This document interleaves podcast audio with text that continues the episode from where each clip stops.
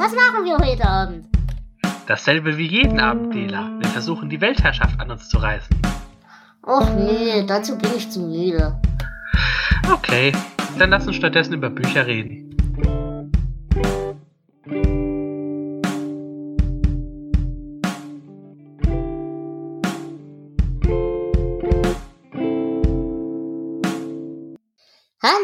Und herzlich willkommen zur letzten Literaturfolge mit Flo des Jahres 2021. Hallo Flo. Hallo Dela. Ja, es ist Dezember, Flo. Es ist Winter und wir hatten Zeit zum Lesen. Wie warst du denn diesen Monat so bestückt? Äh, so gut wie jeden Monat, aber ich habe auch viel gelesen. ähm, ich habe tatsächlich ganze 30 Bücher durchgekriegt. Okay, das ist stabil. Ja, gut, zugegeben, einige dicke waren auch schon angefangen, noch so aus dem letzten Monat, aber ähm, das ist schon eine Menge. Ja, auf jeden Fall. Ja, ich bin nicht ganz so gut dabei. Ich habe diesmal so um die 17. Aber ich würde sagen, wir fangen einfach an. Willst du starten? Genau, lege ich mal los. Ähm, ich werde auch einiges zusammenfassen. Also worüber ich jetzt nicht reden würde. Ich habe ähm, ja schon erzählt, diese Time 2-Reihe von Star Trek. Die habe ich jetzt komplett noch durchgelesen. Ähm, wie ich das letzte Mal schon gesagt habe, hat mich nicht so wirklich überzeugt. Deswegen lasse ich die einfach raus. Mhm. Aber ich habe ähm, passend zur neuen Fernsehserie weitergemacht mit ähm, James Harriet, der Tierarzt. Das ist das zweite Buch der Originalvorlage von Der Doktor und das liebe Vieh. Ah, okay. Mhm. Und ja, es ist klassisch britisch. Also, kurze Erzählungen, äh, ist ganz nett. Ich hatte mhm. das erste Buch schon vor längerem Mal gelesen und äh, bin jetzt endlich dazu gekommen, weiterzumachen. Ist auch äh, recht dünn. Und ja, es tut auf jeden Fall nicht weh. Wer so Geschichten mag und wer die Serie mag, also dem kann man das schon empfehlen. Okay, es klingt auf jeden Fall so nach äh, Winterliteratur, die nicht weh tut, sagen wir es mal so. Genau. Ja, ich habe ähm, im letzten Monat ja schon so ein paar Naturbücher gehört und äh, damit ging es auch dieses Jahr oder diesen Monat weiter nämlich mit Alien Oceans von Kevin Peter Hand. Ich nehme zumindest an, dass der amerikanisch oder englisch ausgesprochen wird. Ähm, das ist ein tatsächlich ziemlich spannendes Hörbuch darüber, wie Tiefseeforschung so funktioniert und wie und warum wir Wasser auf anderen Planeten finden und wie wir halt die Erkenntnisse aus der Tiefseeforschung auf der Erde dort anwenden könnten. Also angefangen bei irgendwelchen Sonden, ähm, wie wir überhaupt erstmal evaluieren, ob dort überhaupt Wasser sein könnte oder was da vielleicht in diesem Wasser auch drin rumleben könnte. Ähm, also das, das fand ich tatsächlich ziemlich spannend. Ich muss allerdings sagen, es ist ein bisschen einschläfernd gelesen. Aber rein thematisch hat es echt viel Spaß gemacht und das ist halt auch ein interessantes Thema, das in den nächsten Jahren immer wichtiger werden wird, schlicht und ergreifend. Mm, ja, auf jeden Fall. Ja, ähm, ich habe wieder ein Band der äh, Science-Fiction-Personality durchgelesen. Mhm. Ähm, diesmal über den Schriftsteller Harry Harrison. Ähm, die Bände dieser Reihe bestehen aus einer Biografie des jeweiligen Autors oder der Autorin und dann einer detaillierten Besprechung sämtlicher Geschichten, die veröffentlicht wurden. Und natürlich hat es mich auch wieder dazu gebracht, äh, mehr von Harrison äh, zu lesen. Also bekannt ist, bekannteste Werk ist wahrscheinlich ähm, New York 1999 ähm, mhm. und das ist besser bekannt unter dem Namen des Films Soylent Green. Yep. Aber er hat auch äh, ja, sehr viele witzige Geschichten geschrieben und auch sehr viele Kurzgeschichten und ich habe mir auch ähm, zum ersten Mal jetzt eine Kurzgeschichtensammlung von ihm geholt. Primzahl. Mhm. Ähm, das Kurz in Kurzgeschichten ist hier sehr passend. Also es gibt Geschichten, die nicht länger als zwei Seiten sind. Okay. Was aber tatsächlich auch mal ganz angenehm ist. Ähm, man merkt natürlich an, dass die Originalgeschichten aus dem Jahr 1970 sind. Aber trotzdem ist das äh, gute, klassische Sci-Fi-Unterhaltung und ich hatte meinen Spaß damit. Ähm, bleibt er denn so thematisch eher so dystopisch oder ist es durchmischt? Ähm, es ist sehr durchmischt. Es ist manchmal so ein bisschen ähm, zynisch, also er hat viel Humor dabei immer wieder. Mhm. Und äh, ja, also seine, zu seinen bekannteren Figuren gehören ähm, die Stahlratte. Merkt man schon am Namen. Hm. Ja. Und auch, ähm, was ich noch nicht gelesen habe, Bill der galaktische Held. da merkt man am Namen schon, dass man es nicht so ganz ernst nehmen muss. Und äh, ja, die Geschichten ähm, sind halt auch in dieser Bandbreite. Hm. Okay. Ja, Bandbreite. Äh, da kann ich mich tatsächlich über das nächste Buch nicht beschweren, nämlich Bad History von Emma Marriott. Das ist ein Überflug über häufige Mythen und Fehlüberlieferungen in der Geschichte, angefangen bei Geisteskranken Königinnen über Pearl Harbor, also so klassische Fehlerzählungen und Fehlüberlieferungen, die aber so im Volksbewusstsein doch mittlerweile recht verankert sind. Ich muss sagen, ja, das war ganz nett und vor allem auch relativ breit gefächert. Aber ganz ehrlich, ich glaube, wenn man ein kleines bisschen historische Grundbildung hat, ist das halt nicht wirklich viel Neues. Ich meine, ja, gut, wenn man halt zum Beispiel aus dem amerikanischen Raum kommt und da so von europäischer Geschichte nicht allzu viel in der Schule erzählt bekommt vielleicht, dann ist das vielleicht ganz nett. Aber wenn man doch eine relativ breit gefächerte Bildung in dem Begriff hat, ja, ist es halt einfach nur hübsch, aber mehr auch nicht. Ja, das ist bei solchen Bücher, Büchern leider öfter der Fall. Das ist dann ein bisschen schade, wenn man ähm, detaillierter Geschichten erleben möchte und dann doch nur das wieder vorgekaut bekommt, was man schon kennt. Ja, nee, nicht mal das. Äh, da, damit kann ich bei so einem Konzept auch vollkommen leben. Aber was hier halt ist, ähm, diese, diese Fehlüberlieferungen oder diese Missverständnisse, die hat man halt nur, wenn man einen gewissen Mangel in gewissen Punkten hat. Also für mich hat halt einfach dieser, dieser Aspekt, da, da glauben Leute dran, ernsthaft, äh, der hat mir halt, der ja. ging an mir vorbei. Also ist die Prämisse schon. Genau. Ja, das ist schade.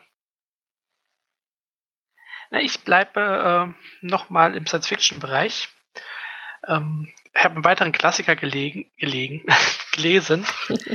Die Wiege der Zukunft von Arthur C. Clarke. Ähm, bekannt für 2001. Mhm. Generell ähm, macht man mit äh, Clark nichts falsch. Nicht falsch. Ja, also das meiste, was ich von ihm gelesen habe, war zumindest unterhaltsam und auch so auch dieses Buch. Also es hat mich jetzt nicht so mitgerissen, aber ähm, es geht da hier in diesem Buch um eine ökologische Katastrophe. Mhm. Aus den 80ern stammt das Buch, deswegen ist das natürlich nicht ganz so aktuell wie heute, aber ähm, es äh, geht um verendende Wale, um ein verschwundenes Schiff und ja, auf dem Meeresgrund ist, äh, liegt der Grund dafür versteckt, nämlich ein außerirdisches Raumschiff. Oh, nett. Hm. Es ist, äh, wie gesagt, es ist gute Unterhaltung. Äh, wahrscheinlich würde ich sagen, nicht sein Bestes, aber man kann auch nicht so viel falsch machen damit. Mhm. Ja, aber wie gesagt, also äh, ganz falsch kann man bei Clark echt wenig machen. Also ich habe äh, Jahre gebraucht, um mich mit ihm anzufreunden, aber ich muss sagen, mittlerweile mag ich den ziemlich gern. Hm. Das geht mir aber bei vielen klassischen Science-Fiction-Autoren so. Also auch äh, von Stanislav Lem über mhm. Schlag mich tot. Also mittlerweile mag ich die doch schon sehr gerne. Ja, äh, mag ich sehr gerne. Damit kommen wir zu einem der Highlights dieses Monats. Äh, das Necronomicon Cookbook von Sean Michael Argo. Ein fantastisches Buch. Das ist wirklich, wirklich kurz. Aber da ist so viel Liebe drin und so viel Klassenverbundenheit und so viel Humor und Zynismus und Hoffnung und Ach und es geht ganz viel ums Essen und es ist ganz und gar großartig und ich habe da so wahnsinnig viel Spaß gehabt. Das ist wirklich, wirklich liebevoll, wenn man so ein bisschen äh, auf der Seite des Underdogs steht. Ähm, ja, es ist natürlich auch hier wieder amerikanisch geprägt und so, aber er hat eine Einstellung zu Rassismus zum Beispiel, die fantastisch ist. Er hat eine Einstellung zu Dingen, die man nicht erklären kann, die fantastisch ist. Also das war wirklich liebevoll und fantastisch und großartig und das kann ich jedem nur ans Herz legen. Und es gibt ein paar Rezepte und die kann ich euch auch empfehlen. Ja, Zynismus und Essen ist immer gut. Mm, ich habe in den letzten, ich glaube in den letzten zwei Monaten schon öfter mal James Tiptree Jr. erwähnt. Mhm. Und äh, auch von dieser Autorin habe ich wieder einen Kurzgeschichtenband gelesen. Ähm, mehr zu ihr erzähle ich nächsten Monat, weil ich bin gerade an einer sehr dicken Biografie. Aber was ich jetzt hier gelesen habe, ist ähm, tatsächlich überraschend, weil es keine klassische ja, Hard Sci-Fi ist, sondern der Band äh, Quintana Roo, der vereint ähm, Geschichten äh, aus Südamerika, die so mit der Maya-Kultur in Verbindung stehen. Aha, okay. Und es, es, sind, es ist Science Fiction weiterhin, aber ähm, es ist ganz anders als das, was ich vorher von ihr gelesen habe. Und deswegen hat es mich doch ziemlich überrascht und positiv auch. Mhm. Ja, klingt auf jeden Fall nicht verkehrt. Also diese Gesamtausgabe macht mir wirklich sehr viel Spaß. Ähm, wie gesagt, nächstes Mal werde ich wahrscheinlich näher darauf eingehen. Mhm, okay. Ich habe mal wieder einen Dan Jones gehört. Äh, Dan Jones ist ja eventuell ein Begriff? Ja. Der macht äh, halt sehr viel historische Bücher. Ähm, und auch hier wieder, äh, das ist halt ein ja, Überblick übers mehrheitlich europäische Mittelalter. Und was ich an Dan Jones halt sehr schätze, er ist nicht trocken.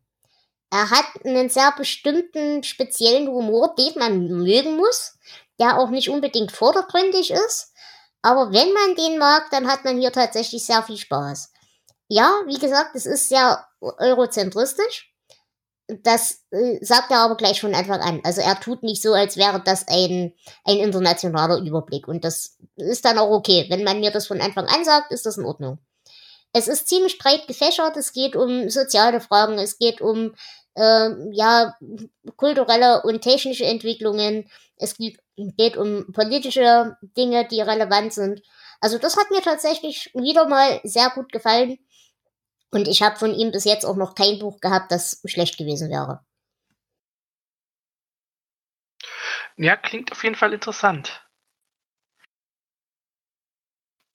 Ich hätte dann als nächstes eine äh, Kurzgeschichtensammlung anzubieten. Mhm. Und zwar mal wieder aus ähm, die besten Stories aus dem Magazine of Fantasy and Science Fiction. Dieses Mal der Band 66 im fünften Jahr der Reise. Mhm.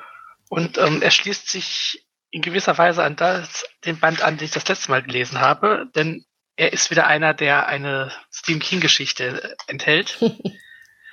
ähm, diesmal die Geistermutanten des Slow Mutants, also auch wieder ein Teil des Original äh, Schwarzromans. Ich wollte gerade fragen, ob das die sind, ja. Hm? Genau. Das sind auch die einzigen, die leider in dieser Reihe hier erschienen sind. Ich hatte gehofft, ich entdecke da noch vielleicht was Unbekanntes, aber ähm, leider nicht. Äh, aber auch ansonsten ist bekannte und unbekannte Autoren dabei und schöne Sachen. Also Eric Norden hat mir schon mal was gesagt. Mhm. Ähm, Michael Armstrong mit einer Geschichte, die den schönen Titel trägt, die garantiert aller, allerletzte Geschichte, um der es äh, nochmal. Die garantiert aller, allerletzte Geschichte, in der es um einen Pakt mit dem Teufel geht und danach wollen wir nie, nie wieder eine schreiben. ähm, ja, aber Ian Watson, Robert Silverberg, Gene Wolfe, also es sind ja. halbwegs bekannte und äh, ja, man kennt einige davon. Ähm, manche Geschichten haben schöne Titel wie Koschere Spaghetti gesucht. also es ist schon wieder eine unterhaltsame Mischung. Ähm, auch hier natürlich schon einige Jahre auf dem Buckel. Aber äh, das muss ja nichts Schlechtes sein. Ja, das ist richtig. Ja, klingt nicht verkehrt. Ja, einige Jahre auf den Buckel. Äh, gehen wir in den Koreakrieg. Denn ich habe Mesh von Richard Hooker gelesen. Oh. Das ist äh, das Originalbuch zur Serie, beziehungsweise vor allem zum Film. Und ich muss sagen, das hat Spaß gemacht. Es hat einige Szenen, die tatsächlich nicht im Film sind, aber auch viele, die wirklich relativ buchgetreu verwertet worden sind. Und wenn man über die Mesh üblichen Schwächen wie äh, Sexismus, Rassismus und so weiter so ein bisschen hinwegsehen kann, muss ich sagen, hat das Spaß gemacht. Also ja, es tut an manchen Stellen heutzutage weh, aber es hat einfach Spaß gemacht, muss ich leider zugeben. Und natürlich als Mesh-Fan sollte man das mindestens mal gelesen haben. Genau. Es ist, glaube ich, eins von zwei Büchern, die es auch auf Deutsch gibt. Ähm, Mesh in der Heimat ist das zweite. Und die ganzen anderen Bücher, die aber zum großen Teil auch nicht von Hooker geschrieben wurden und ähm, die er auch nicht so mag, muss ich sagen. Die, die gibt es aber nicht. Und ich, ich bin bis jetzt auch noch nicht in der Lage gewesen, da was zu finden. Mhm.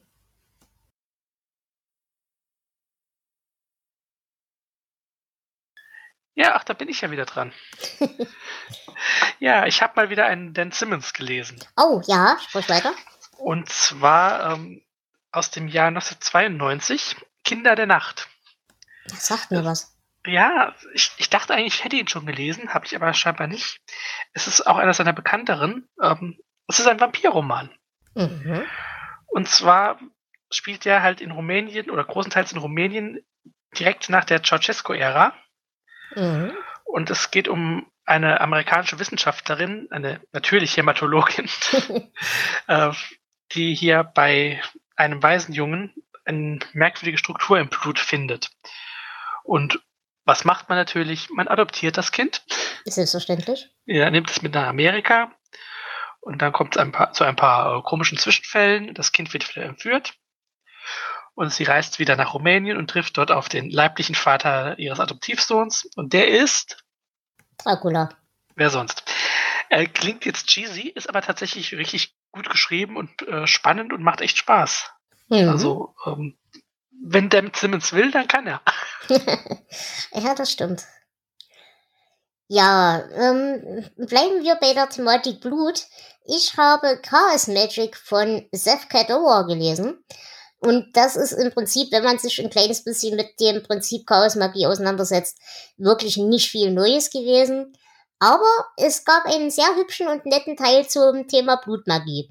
Und daran habe ich ja tatsächlich persönlich ein bisschen Spaß. Und ich muss sagen, es war ziemlich gut geschrieben. Also relativ wenig, ich nehme mich selber total ernst und bin der große Hexenmeister Blödsinn, sondern eben, pass auf, äh, das Ganze funktioniert in erster Linie mit Selbstbetrug. Aber wenn du dich selbst betrügst, dann mach's gefälligst richtig. Und also eigentlich wie das ganze Leben. Genau. Und mit diesem äh, Ansatz kann ich sehr gut arbeiten und sehr gut leben. Und deswegen muss ich sagen, so als Basisliteratur, wenn man sich da noch nicht so sonderlich viel drin bewegt hat in dem Feld, kann man das auf jeden Fall empfehlen. Mhm. Ähm, bei mir kommen wir jetzt zu etwas, bei dem ich jedes Mal sage, ähm, ich weiß nicht, ob ich es empfehlen kann. Ich habe wieder ein paar Bücher der Reihe Fester Extrem gelesen. Oh ja. Ähm, vier Stück. Das erste war Was ist dein Preis von Matt Shaw? Mhm. Das tatsächlich äh, sehr interessant war. Ähm, es geht um eine Gruppe von Leuten, die an einem Spiel teilnehmen. Ähm, sie müssen Aufgaben erfüllen und müssen sie sagen, wie viel Geld sie dafür haben wollen. Es fängt mit relativ harmlosen Sachen an und äh, wird dann immer widerlicher. Und die Person, die halt am wenigsten verlangt, letztendlich, die muss es dann machen. Mhm. Und das Ganze gleitet dann in eine sehr, sehr krasse Richtung ab. Äh, hat mir echt Spaß gemacht. Ebenso wie im Wolfsbau von John Athan. Mhm. Den Namen, über den ich jedes Mal stolpere. Jonathan.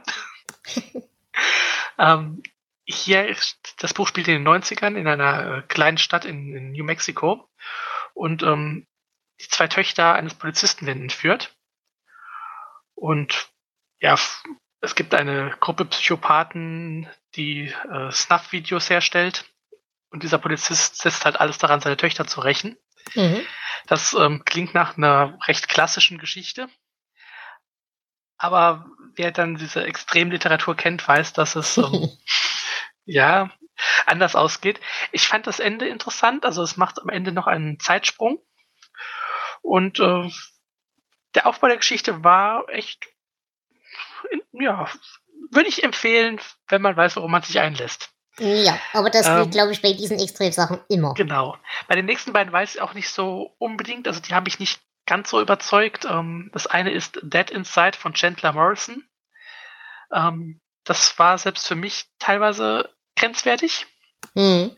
Ähm, es geht um äh, Kannibalismus und Nekrophilie, also das Übliche, aber ähm, hier konnte ich mich wirklich in gar keine Figur reinversetzen. Und das hat es gerade in dem Buch ähm, etwas schwerer gemacht. Ja. Und äh, das letzte war von Angel Jelik seiner Gnade ausgeliefert. Und das ich hatte von ihr schon, schon ein paar Sachen gelesen. Ähm, das hier war doch aber dann ziemlich, von der Geschichte her ziemlich Standard. Also wieder entführte Frauen, die bis ans Äußerste getrieben werden. Mhm.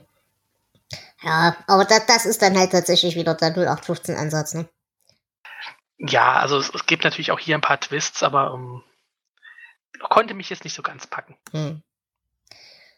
Gut, dann mache ich weiter mit The Demon's Boot von Desmond Seward. Das ist ein äh, ganz netter akademischer Überblick über die Plantagenets. Ähm, ja, äh, da habe ich ja bisher noch überhaupt keine Ahnung gehabt. Da habe ich, glaube ich, letzten oder vorletzten Monat äh, das erste Mal davon gehört, von diesem Themenkomplex. Ist halt eine englische Herrscherdynastie. Ähm, tatsächlich habe ich von denen früher nicht wirklich viel gewusst. Aber seit ich eben diese erste Biografie gelesen habe, war ich daran durchaus interessiert. Und ich muss sagen, auch dieser Überblick ist zwar sehr akademisch und sehr trocken, aber thematisch voll interessant, wenn man drauf steht. Und das weiß ich sehr zu schätzen, es gibt sehr kurze, sehr prägnante Ausbrüche sehr trockenen Humors.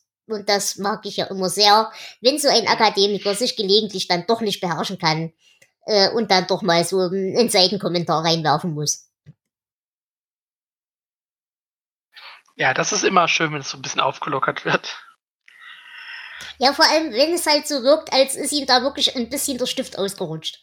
Also er, er kann sich wirklich zwei Drittel des Buches beherrschen und dann hat er halt gelegentlich mal so einen kleinen verbalen Wutanfall und das finde ich großartig. Wie so eine Dela. Ja. ähm, was ich gelesen habe und nicht so großartig fand, war äh, Christina Henry, die Chroniken von Alice. Äh, Finsternis im Wunderland. Also es ist eine, keine Ahnung, mittlerweile fünf, sechsbändige Reihe, ähm, die dann auch irgendwie ins Nimmerland geht und in andere klassische, ja eigentlich Kinderbücher. Mhm.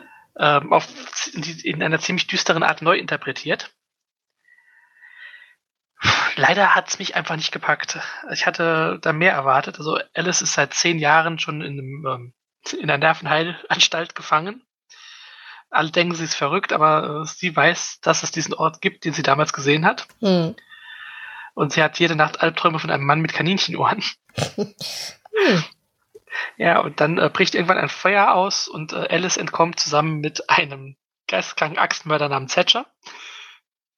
Es klingt alles äh, interessant, aber ähm, wie gesagt, es, irgendwas an diesem Buch, auch der Stil ein bisschen, hat mich nicht so richtig erwischt. Mhm. Okay.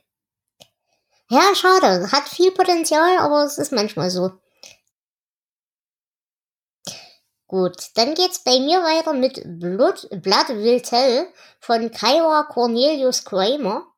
Das ist ein medizinischer Erklärungsversuch betreffs Henry des Achten äh, erfolgloser Ehen und seines zunehmend erratischen Denkens. Äh, Henry VIII ist dieser Mensch, der äh, sich mit der katholischen Kirche angelegt hat, um eine Scheidung zu bekommen, äh, der diverse seiner Ehefrauen hingerichten lassen hat und so. Ähm, und der halt eigentlich seine Herrschaft als ziemlich beliebter Herrscher angefangen hat und dann immer mehr ins Despotentum abgeglitten ist. Und das war eine Entwicklung, die wohl tatsächlich so sprunghaft passiert ist, dass sie diverse Historiker immer noch verwundert. Und hier gibt es halt tatsächlich einen medizinischen Erklärungsversuch, dass es eben nicht, ähm, ja, ich sag mal, der obligatorische Wahnsinn ist, sondern eben tatsächlich eine Erbkrankheit, die ihre Symptome erst ab einem gewissen Alter tatsächlich aktiv zeigt und die eben auch dazu führt, dass es äh, sehr viele Fehlgeburten gibt, dass es sehr viele äh, frühkindliche Tode gibt und so weiter, was halt seinen Struggle mit der Erbfolge durchaus erklären würde.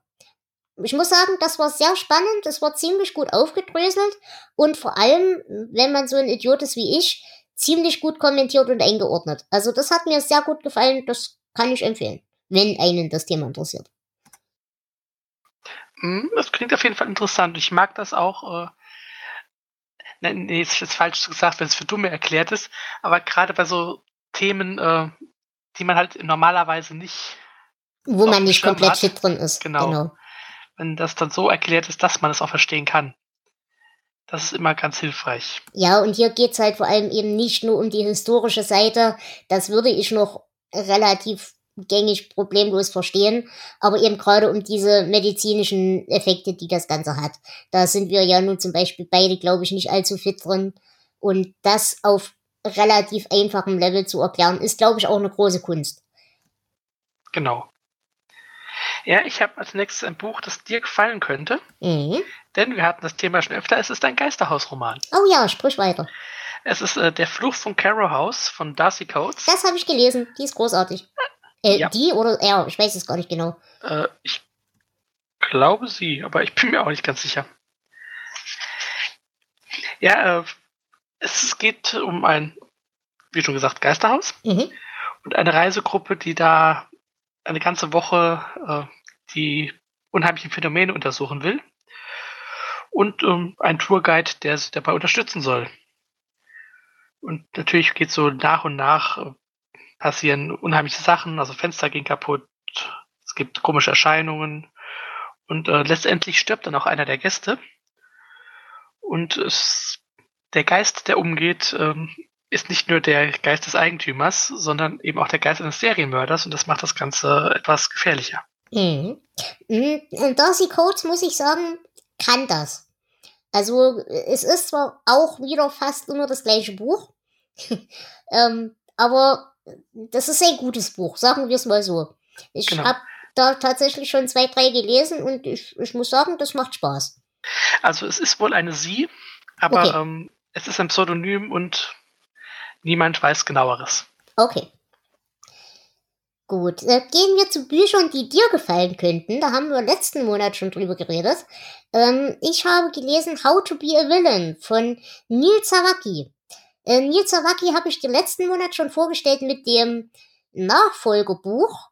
Äh, da ging es, äh, das war so ein Better Living as a Villain. Ich weiß jetzt gerade den Namen nicht mehr. Aber da ging es darum, wie man als Bösewicht seine Depression überwindet.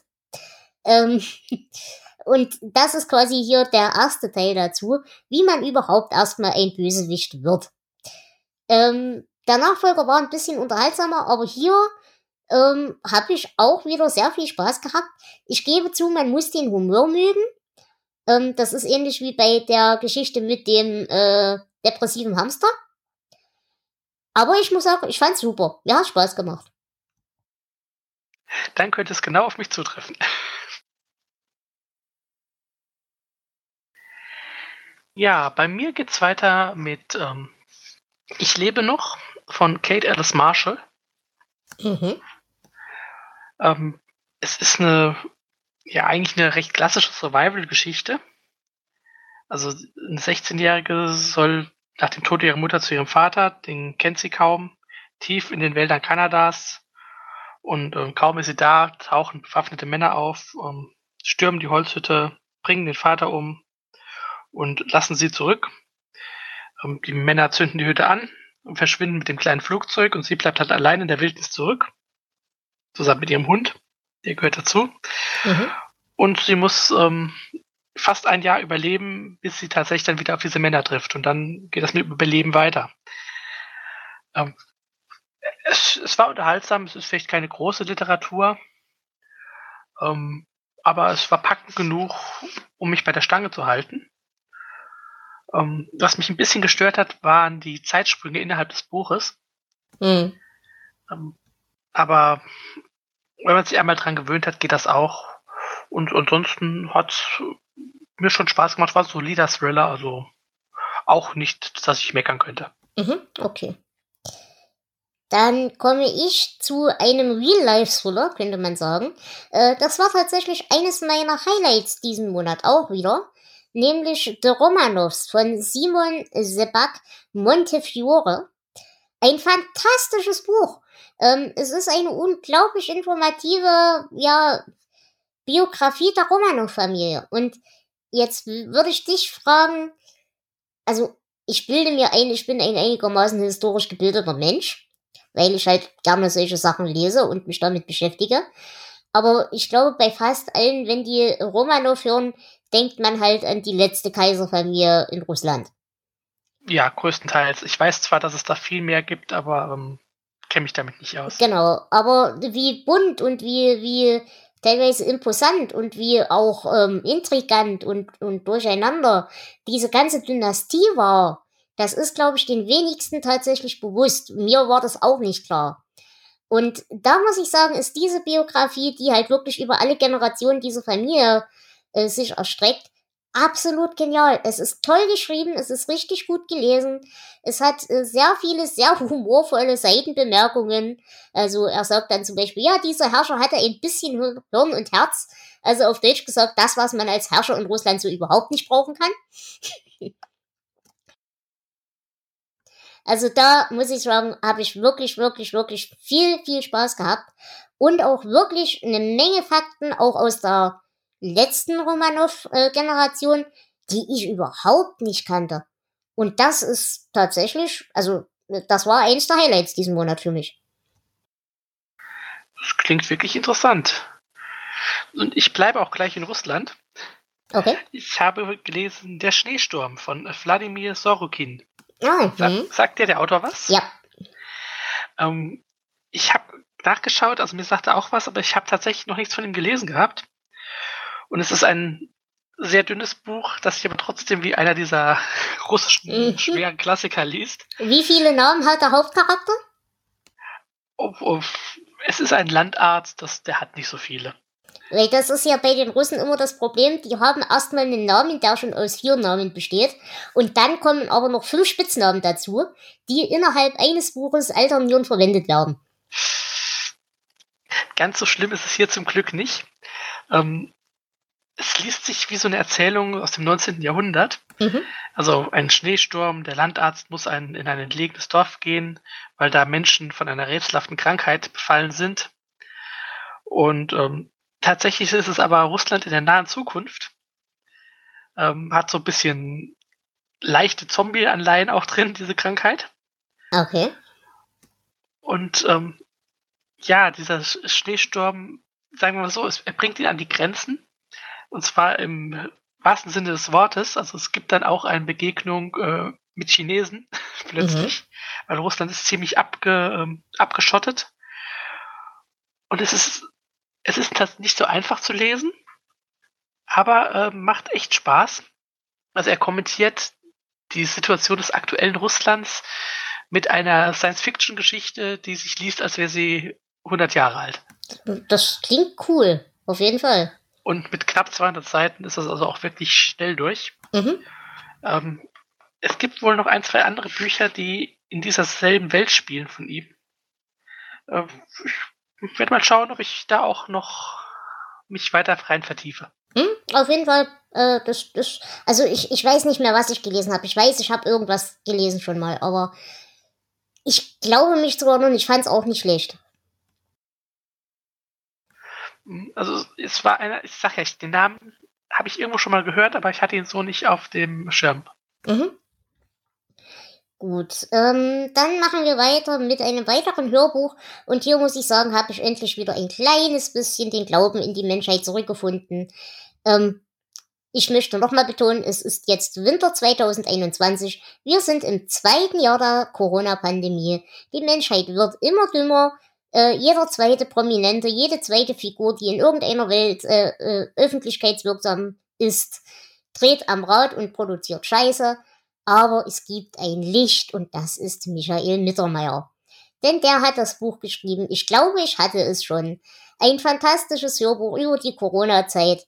Und ich muss sagen, ich bin so froh, dass der Mittermeier einer der wenigen ist, die nicht völlig den Verstand verloren haben. Ich meine, ja, er kotzt auch darüber, dass er nicht mehr auftreten kann, aber er sagt halt gleich im selben Atemzug, ja, aber was soll's? Ich meine, die Leute, es ist wichtig, dass hier die Leute nicht sterben, wie die fliegen.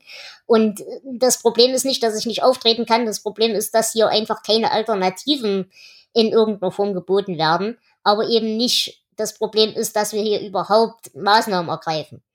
Und ihr glaubt nicht, wie erholsam dieses Buch war eben genau deshalb, dass man endlich mal eine Stimme da zumindest in Ansätzen Vernunft hört.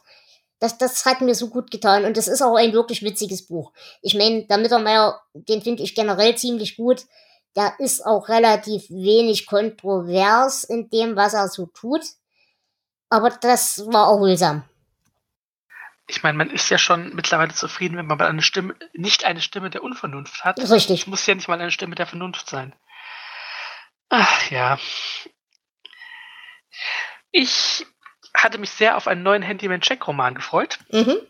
Also F. Paul Wilson hat ja seine Reihe vor einigen Jahren abgeschlossen, hat aber gesagt, äh, wenn er noch Geschichten hat, ähm, dann schreibt er die auch, nur halt nicht mehr jedes Jahr eine. Mhm. Und ich dachte, die passt auch schön in die Jahreszeit. Sie heißt The Last Christmas und spielt halt ähm, ja am letzten Weihnachten, äh, bevor die Welt untergeht. Und es ist zwar schön, diese Figuren alle wiederzutreffen, aber die Geschichte selbst hat mich jetzt nicht so wirklich überzeugt. Das fand ich schade. Und wie immer bei solchen Geschichten, die dann irgendwo dazwischen geschoben sind, ist das große Problem, man weiß halt, dass den Hauptfiguren nichts passieren kann, weil man ja weiß, ja, was mit ihnen passieren wird. Ja. Und das ähm, ist leider ein großer Negativpunkt an diesem Buch auch. Ähm, ansonsten unterhaltsam, also ich lese Wilson ja ohnehin sehr gerne. Ja. Ähm, hat auch wieder einfach viele Sachen, die er so in seinen anderen Büchern drin hat, ähm, auch hier wieder reingebracht und auch sein Humor. Das hat schon Spaß gemacht. Aber es ist leider nicht viel mehr als ein, ein nettes Zwischenstück. Mhm. Ein großes Highlight in der Reihe. Gut. Und dann mache ich weiter mit einem weiteren wissenschaftlichen Hörbuch, nämlich Tales from Two Sides of the Brain von Michael S. Gazzaniga. Ich habe keine Ahnung, wie man diesen Menschen ausspricht. Ich hoffe, ich habe es nicht total geschlachtet. Ähm, das ist ein echt cooles, informatives Hörbuch über Hirne, über ihre Anatomie, Funktion und Erforschung. Also vor allem sehr viel so Split-Brain-Forschung, was man rausgefunden hat bei der Behandlung von Epileptikern, ähm, zu was das führt in der kognitiven ja, Verarbeitung von Informationen oder wie auch immer. Und ich muss sagen, wenn man sich mit dem Thema nicht auskennt, ist das doch recht einfach erklärt, aber eben nicht auf Idiotenlevel. Und es hat mir wirklich Spaß gemacht. Das einzige Problem oder der einzige Kritikpunkt, den ich hier habe, der Autor ist halt schon ziemlich alt und er hat so ein bisschen diese früher war alles besser Krankheit. Also, ähm, also das Bill Bryson-Syndrom. Ja, nicht mal das Bill Bryson-Syndrom, aber eher der Punkt, ja, früher war ja Forschung viel einfacher, als wir so wissenschaftliche Assistenten als Wegwerfware hatten, ähm, wo die halt so 80 Stunden gearbeitet haben, ohne mal aufzumucken oder sowas. Na, also diese, diese Art von alles war früher besser Krankheit. Mhm.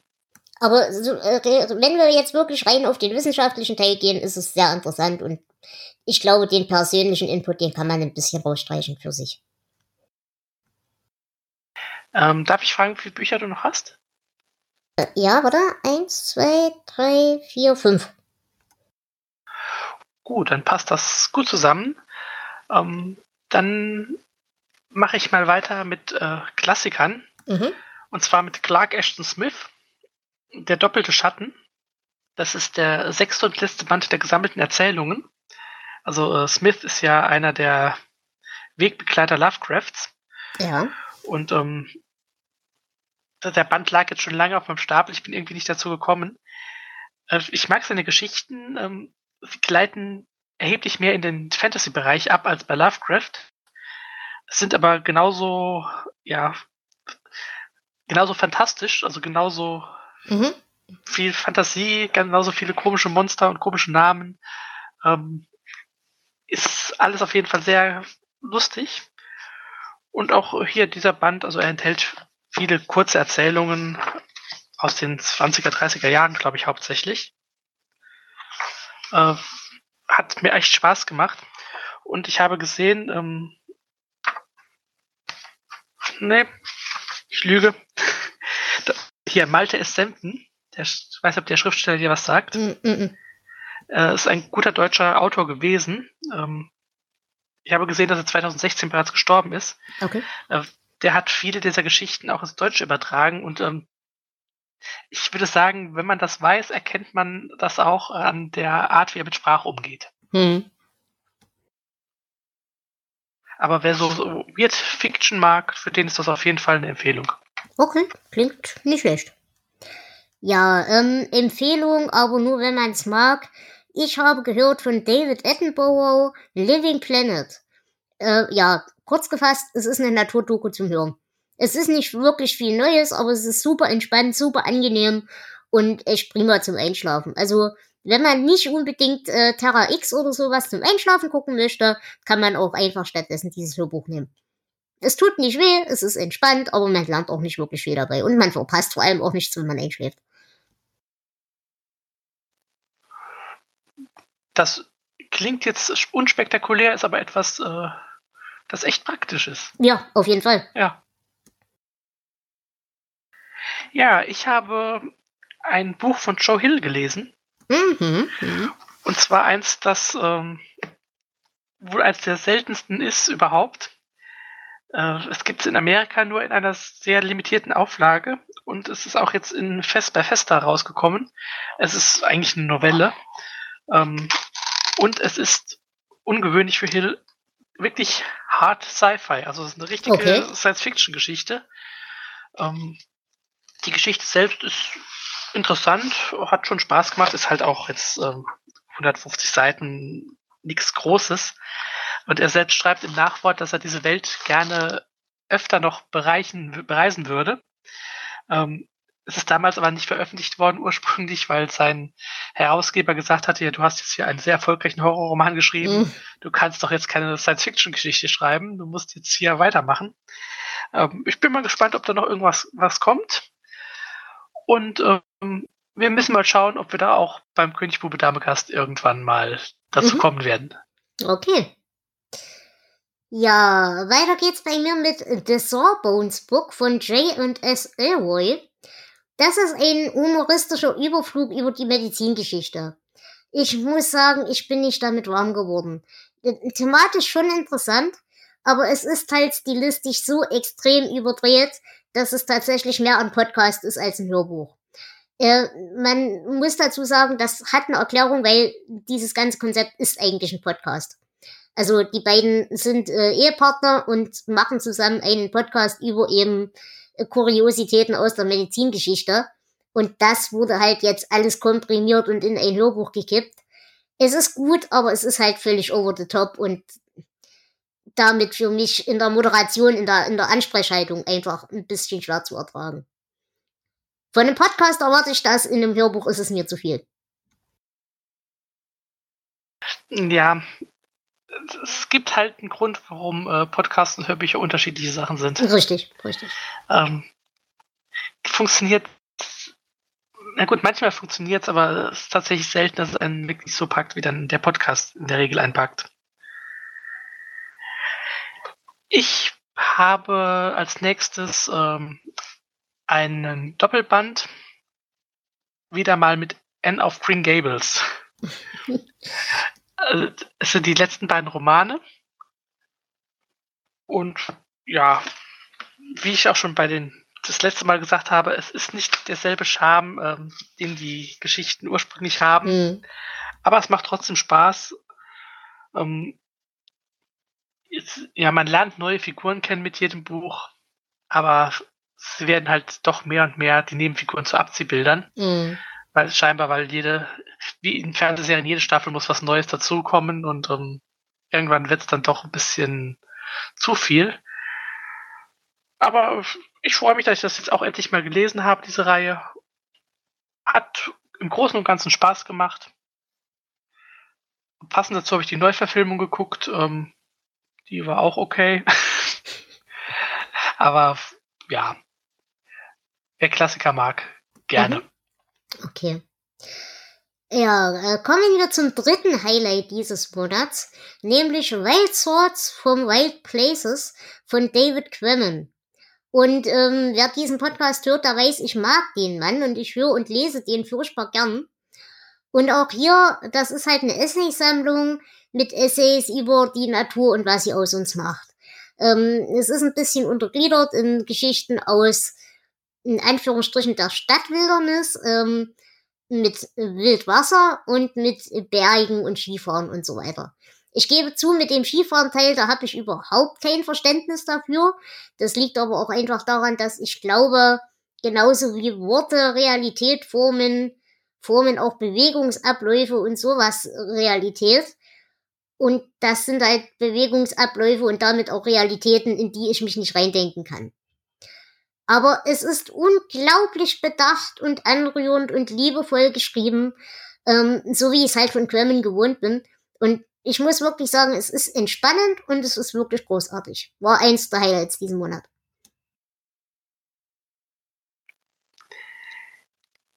Ich habe als nächstes ähm, ein Tagebuch. Mhm. Die Menschheit hat den Verstand verloren. Tag das kenne ich.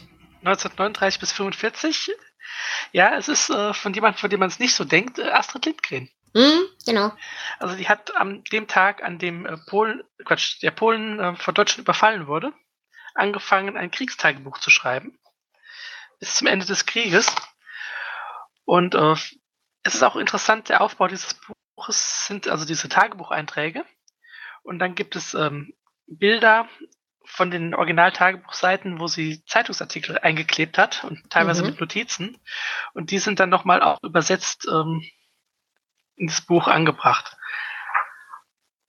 Und es ist schön, also sie schreibt ziemlich detailliert ähm, über den Kriegsverlauf, aber dann fehlen halt zwischendrin auch mal einige Wochen, Monate, wenn sie irgendwie nicht dazu kam zu schreiben. Mhm. Und es kommen dann auch irgendwelche Sachen wie, ähm, ja, der König wurde heute an Gallenstein operiert. Mhm. Und es ist wirklich interessant zu lesen, weil es ähm, eine sehr persönliche Perspektive auf den Krieg hat. Mhm. Ja, äh, also ich, ich habe es, glaube ich, nicht gelesen, aber ja, das, das, da hat man schon viel Gutes von gehört, sagen wir es mal so. Mhm. Okay, und dann komme ich zu meinem vorletzten Buch, Mad Kings and Queens von Alison Rattle. Und ich muss sagen, ja, interessanter Ansatz, allerdings meiner Meinung nach sehr großzügige Definition von Wahnsinn und generell ein bisschen arg moralisierend, wenn es um so Sachen wie sexuelle Abweichung geht. Ähm, aber ansonsten ziemlich hübscher und ziemlich leichtgängiger Überblick zum Thema. Ähm, vor allem, was ich hier ganz hübsch finde, ist, dass tatsächlich auch eine, eine Ahnenfolge hier mit drin war im Buch, die halt auch so ein bisschen die Genetik dahinter mit erklärt. Also mir mochte, ich mochte tatsächlich diesen, diesen moralisierenden Unterton nicht. Wenn man sich den wegdenkt, kann man damit, glaube ich, durchaus Spaß haben. Aber es bleibt oberflächlich, es geht nicht in die Tiefe. Aber es ist hübsch. Ein Einstieg ist es auf jeden Fall. Ich habe hier zum, als vorletztes auch noch ein äh, geschichtliches Buch. Mhm. Und zwar von Wolfgang Behringer. Tambora und das Jahr ohne Sommer. Mhm. Wie ein Vulkan die Welt in die Krise stürzte. Also es geht um den Ausbruch des äh, indonesischen Vulkans Tambora im Jahr 1815, die tatsächlich äh, weltweit dann für einige interessante Ereignisse gesorgt hat und auch für einige schlimmere Sachen. Also mhm. Hungersnöte und so weiter gab es überall und auch hier in Europa ist 1816 als Jahr ohne Sommer bekannt geworden, weil eben die Aschewolken den Himmel so verdunkelt haben. Mhm. Ähm, eine der bekanntesten Geschichten ist wahrscheinlich die, dass ähm, Mary Shelley und Lord Byron und so weiter ein paar Leute am Genfer See waren. Und weil sie eh nichts machen konnten, haben sie einen Geschichtenwettbewerb gemacht und Mary Shelley hat dort Frankenstein geschrieben. Äh, es ist aber noch viel, viel weitreichender. Und das ist auf der einen Seite ähm, sowohl das Gute an diesem Buch als auch das Negative. Also er holt manchmal doch sehr weit aus. Ja. Ähm, interessant finde ich, dass so die großen Kriegsjahre in Europa gerade vorbei waren und dann diese Katastrophe kam und danach ging es dann weiter. Das wird alles sehr genau in diesem Buch beschrieben. Und ähm, ja, also ich kann es auf jeden Fall empfehlen man kriegt vieles mit, äh, was damals so war, aber eben nur am Rande. Also bei manchen Geschichten hätte ich mir doch ein bisschen mehr noch erwartet. Trotzdem ist es auf jeden Fall als Einstieg sehr gut geeignet. Mhm. Und es wird auch Das hat man ja oft so, dass dann nur äh, Europa und Amerika vielleicht noch abgedeckt wird. Es wird die ganze Welt abgedeckt. Ja, okay, das ist natürlich hübsch. Das ist selten, aber schön. Gut, dann komme ich zu meinem letzten Buch, äh, Bad Days in History, wo wir gerade bei Vulkanausbrüchen sind, von Michael Farquhar. Keine Ahnung, ob ich es richtig sage. Ähm, ein amüsanter Jahreskalender mit historischen Fuck-Ups. Äh, das Konzept ist großartig, das macht mir sehr viel Spaß. Es gibt davon wohl auch noch einen Nachfolger. Ähm, bedauerlicherweise ist es hier wieder ziemlich gefärbt durch die Ansichten des Autors. Ich sag mal so, so Themen wie Kommunismus oder auch nur Ansätze davon äh, sind für ihn ein bisschen ein rotes Tuch. Da gerät er auch gerne mal ins Ranten. Aber wenn man das ausblenden kann, ist die Idee echt cool.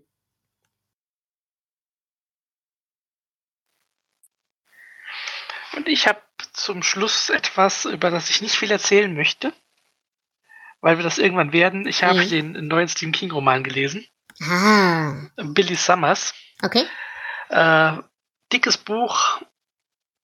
Ich habe auf den ersten Seiten gedacht, das erinnert mich an, an ein anderes Buch von ihm. Mhm. Und ähm, ja, dieser Eindruck hat mich auch bis zum Schluss nicht losgelassen. Aber wie gesagt, da Mehr hört ihr dazu. irgendwann im Königsbuch wieder genau. Es ist, es ist äh, eher ein, ein Krimi, ein Thriller als ein Horrorroman. Aber viel mehr möchte ich da jetzt auch noch nicht verraten. Da kommen wir dann im Jahre 2032 dazu. Okay. Gut. Ähm, Flo, wie würdest du denn dieses Jahr generell bewerten, so für dich? Also, ich meine, in Büchern. Den Rest hm, wollen wir mal ja, fallen lassen. Das lassen wir außen vor. Nein, es waren schon ein paar schöne Sachen dabei. Also ich habe ja wieder doch wieder ziemlich viel gelesen. Ähm, natürlich auch viel Mist, aber im Großen und Ganzen würde ich die Ausbeute als positiv bewerten. Mhm. Also bei mir war dieses Jahr ziemlich viel Matsche dabei, muss ich dazu sagen. Das liegt aber auch daran, dadurch ich jetzt äh, eben so diverse Flats benutze, gebe ich mir halt auch den Blödsinn, den ich sonst im Regal stehen lassen würde, sagen wir es mal so. Ähm, es gab aber tatsächlich bei mir sehr viele, sehr, sehr, sehr gute Highlights. Und ich muss sagen, äh, mein Hörbuchkonsum ist exorbitant gestiegen. Also ich glaube, ich habe dieses Jahr das erste Mal mehr Bücher gehört als gelesen. Mhm, das kann gut sein. Ja, bei mir ist er nur ganz leicht angestiegen, nachdem er in den letzten Jahren äh, fast auf Null war. Mhm. Ähm, was ich bei mir jetzt gemerkt habe, also ich, wenn ich interessante Autoren entdecke, versuche ich da auch möglichst viel von denen zu lesen. Ja. Ähm, so dass dann nicht immer so die, die Bandbreite entsteht, aber äh, macht ja auch nichts. Nö, das ist nicht schlimm. Und man hat ja trotzdem durch verschiedene Autoren auch ähm, verschiedene Eindrücke. Und selbst genau. innerhalb eines Werkes kann man da ja einiges entdecken. Gut, dann würde ich sagen, ich danke euch, liebe Hörerinnen und Hörer, für eure Aufmerksamkeit, dass ihr auch dieses Jahr uns wieder mit Delateratur mit Flo begleitet habt. Und natürlich, Flo, danke ich dir von Herzen, denn ohne dich gäbe es ja dieses Format in dem Sinne nicht. Und ich muss sagen, ich habe immer noch wahnsinnigen Spaß, mit dir über krude Bücher zu reden. Ja, ich freue mich auf das nächste Jahr. In diesem Sinne, wir hören uns im Januar. Passt auf euch auf, kommt gut ins neue Jahr und lasst es euch gut gehen. Bis dahin, tschüss. Ciao.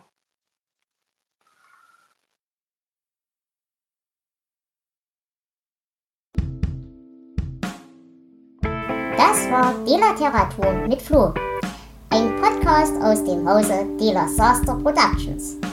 Das Intro und Outro ist Eigentum von 2CT. Vielen Dank fürs Zuhören.